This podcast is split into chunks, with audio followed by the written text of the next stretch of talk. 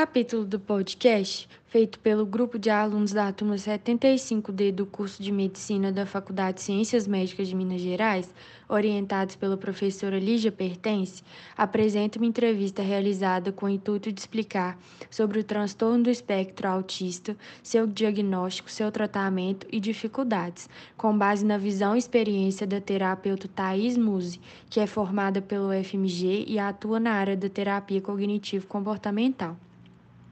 Na universidade, ela participou do Laboratório de Estudo, Extensão e Desenvolvimento do Autismo.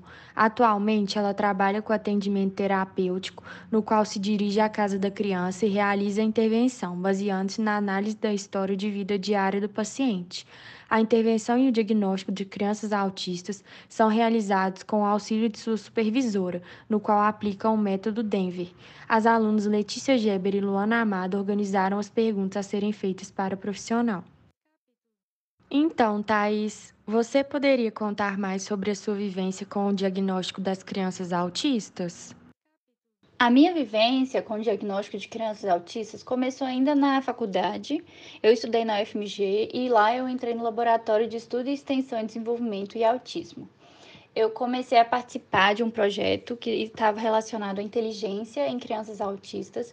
E lá eu comecei a entender mais sobre esse mundo, é, fiz grupos de estudos, comecei a aplicar testes, fazer algumas atividades com crianças que estavam no espectro. Então ali foi quando eu comecei a minha vivência mesmo com o diagnóstico das crianças autistas. É, mais tarde na faculdade, quando eu estava mais ou menos no oitavo período, eu entrei para o estágio básico é, relacionado a essa área. E nesse estágio a gente atendia as crianças, né? Então as crianças chegavam lá pra, pelo UFMG, passavam por uma triagem e nós alunos atendíamos com a supervisão da professora. É, nesse estágio a gente usava o modelo de intervenção Denver para o tratamento das crianças, né? Então foi ali na UFMG que eu comecei a mesmo a ter o contato com essa área a gente não fazia o diagnóstico da criança, nós alunos. Tinha uma professora que ficava encarregada é, aí, com isso, né? Ela aplicava alguns testes, algumas entrevistas estruturadas para é, identificar se aquela criança ali poderia ter autismo ou não, mas não eram nós alunos que aplicávamos os testes e que fechávamos o diagnóstico. Eu também fiz estágio externo fora da faculdade, né, nessa área, em uma clínica que focava no desenvolvimento infantil, principalmente no atendimento de crianças que estavam no espectro do autismo. Então, nessa, é, nessa época, eu também comecei a ter contato com essa área, comecei a estudar mais, comecei a ir em palestras e comecei a atuar mesmo na área. E nessa clínica, o foco maior era o ABA, que é outra linha teórica para atendimento de crianças autistas, e ao longo dos anos eles foram especializando e entrando mais também no modelo de intervenção Denver. Então, lá eu trabalhei com o ABA e com o Denver. Ah, sim. E com relação a esse diagnóstico, você poderia falar um pouco sobre as dificuldades em realizá-lo? Algumas dificuldades muito comuns relacionadas ao diagnóstico é que os pais começam a perceber um certo atraso nas crianças, começam a ver que é, o desenvolvimento delas não está parecido com outras crianças da mesma idade. E normalmente elas bu buscam suporte de pessoas próximas, né, de médicos, e é muito comum elas escutarem coisas como: "Ah, mas cada criança tem seu tempo, espera mais um pouco. Ah, mas fulano real, fal, falou muito tarde também, falou ele já tinha cinco anos. Então espera, cada criança tem seu tempo". Eu já vi muitos relatos assim, que os pais demoraram muito para buscar tratamento, demoraram muito para procurar ajuda, porque é, ouviram coisas desse tipo e pensaram, ah, então tá tudo bem, né? É, atrasos são normais, são naturais, então eu não vou fazer nada sobre isso. E eu já vi também casos que os médicos falaram isso com os pais. Não, não é nada não, é, ele vai melhorar, pode esperar. E o que, qual é o problema disso? É o atraso do diagnóstico precoce, que é tão importante quando a gente fala no tratamento de crianças no transtorno do espectro do autismo. Então, muitas vezes os pais, eles deixam de intervir, né? Deixam de de começar o tratamento com a criança por causa desse tipo de ideia ou coisas que eles escutam das outras pessoas de fora. Outra dificuldade que pode aparecer relacionada ao diagnóstico é que, como o autismo é um espectro, existem diversas formas dos sintomas aparecerem. Isso pode gerar dúvidas em alguns casos para fechar o diagnóstico. É, e aí, nesses casos, normalmente a criança ela é encaminhada já para o tratamento, para as intervenções, e o diagnóstico ele é feito em conjunto com é, os outros profissionais da área, né? Envolvendo os psicólogos, os fonoaudiólogos, os terapeutas ocupacionais, para entender mais ali o universo da criança, as suas dificuldades, os déficits no desenvolvimento, para aí sim depois fechar o diagnóstico. Bom, ainda com relação ao diagnóstico, você poderia explicar um pouco como ele é realizado? É feito de forma interdisciplinar?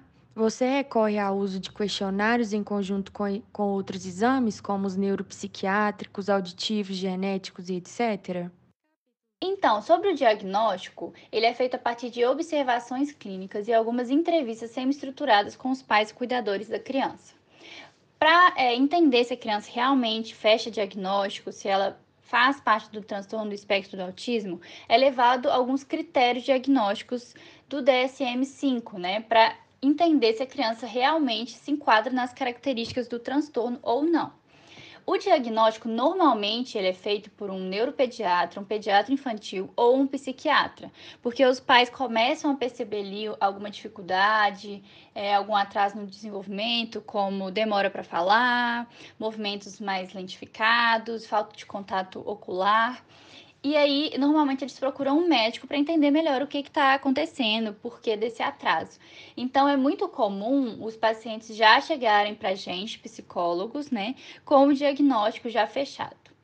Quando a criança é muito novinha, os, os especialistas eles não fecham o diagnóstico, mas normalmente eles já encaminham para intervenção, porque é percebido ali que tem um certo atraso de desenvolvimento. Então, intervenção, sendo a criança é, parte do transtorno do espectro do autismo ou não, é, as intervenções já vão ajudar nesse atraso do desenvolvimento.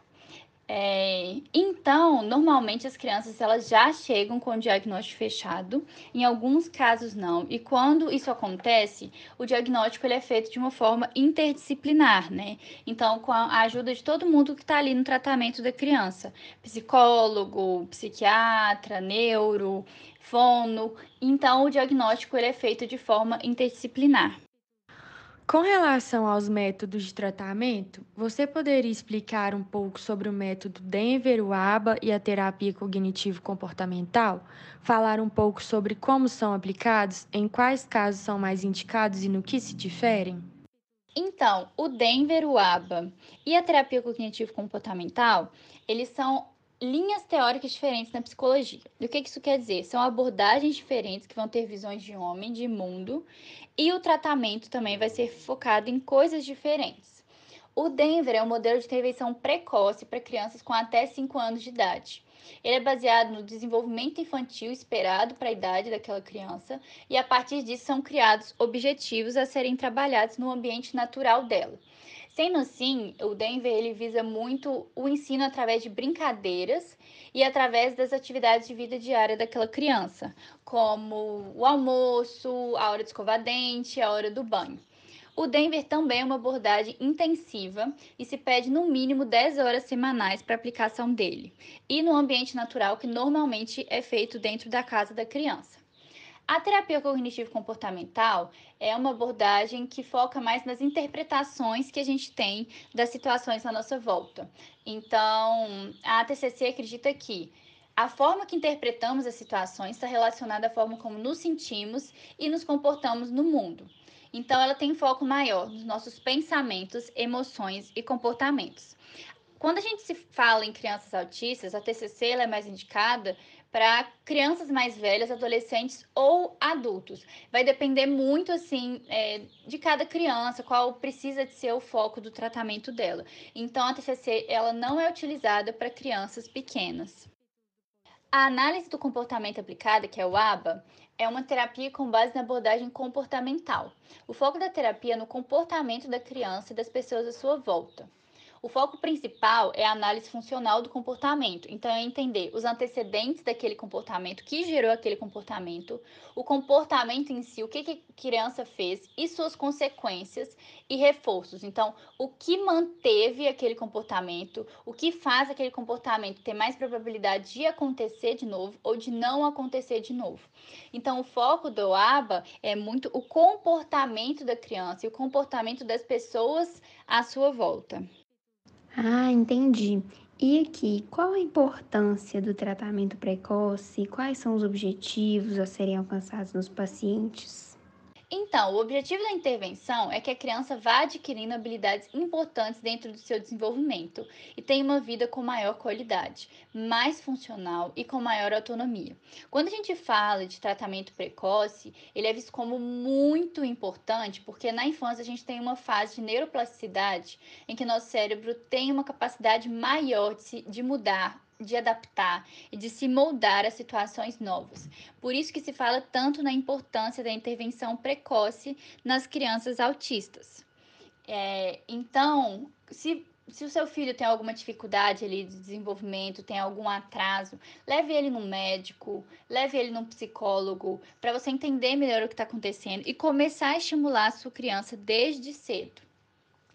É, e falando assim em objetivos, o Denver, por exemplo, ele engloba alguns objetivos de independência pessoal, então a criança conseguir ter mais autonomia ali no seu ambiente é, pessoal, comunicação né, expressiva e receptiva, se ela entende o que as pessoas falam para ela, a comunicação das outras pessoas, e se ela consegue se expressar, motricidade fina, que é o movimento dessas partes mais finas do nosso corpo, como o dedo, ou motricidade grossa, que é o movimento de partes mais grossas, né, como pernas, chutar, por exemplo. Então, o Denver ele vai englobando vários objetivos do desenvolvimento das crianças. Sobre as contraindicações, o Denver ele é utilizado somente com crianças até 5 anos, porque o foco dele é intervenção precoce, então ele não é indicado para crianças mais velhas.